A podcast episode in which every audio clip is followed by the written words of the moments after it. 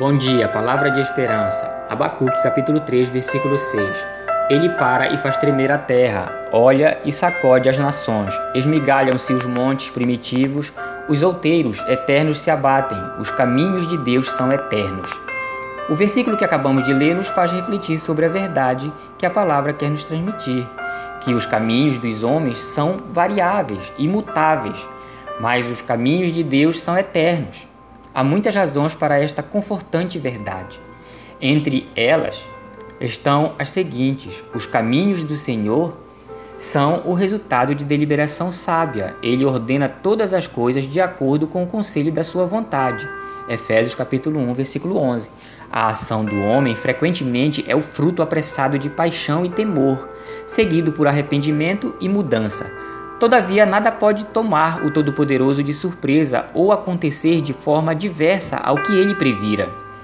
Os seus caminhos são frutos de um caráter imutável, e nestes caminhos podemos ver com clareza os atributos fixos e inalteráveis de Deus.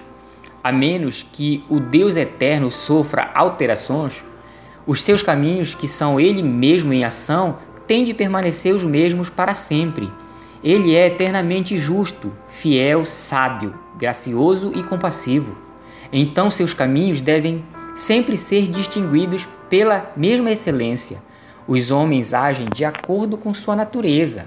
Quando a natureza de um homem muda, as suas atitudes mudam também. Mas Deus desconhece variação ou sombra de mudança. Tiago capítulo 1, versículo 17.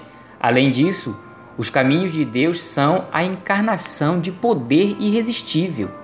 Abacuque disse que Deus dividiu a terra com rios. Montes viram-no e se contorceram. As profundezas do mar ergueram suas mãos, e o sol e a luz permaneceram imóveis, enquanto Jeová marchava para livrar seu povo. Ver Abacuque, capítulo 3, do versículo 9 ao 13. Quem pode levantar a mão ou dizer-lhe: o que estás fazendo. Mas não é somente o poder que outorga estabilidade. Os caminhos de Deus são as manifestações dos eternos princípios de retidão e por isso jamais passarão. A raça não eleita se consome e arruína, mas os crentes verdadeiros têm em si uma vitalidade que as eras não podem diminuir. Neste dia, queridos, busquemos o nosso Pai Celestial com confiança, lembrando que Jesus Cristo é o mesmo, ontem, hoje e para sempre. Hebreus capítulo 13, versículo 8. E que é sempre gracioso com o seu povo, a igreja. Oremos. Deus eterno, louvado seja o teu santo nome.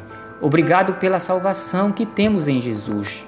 Obrigado porque os teus caminhos são manifestos em poder irresistível que, embora em nós haja variação de mudança, todavia no Senhor não há sombra de variação ou mudança.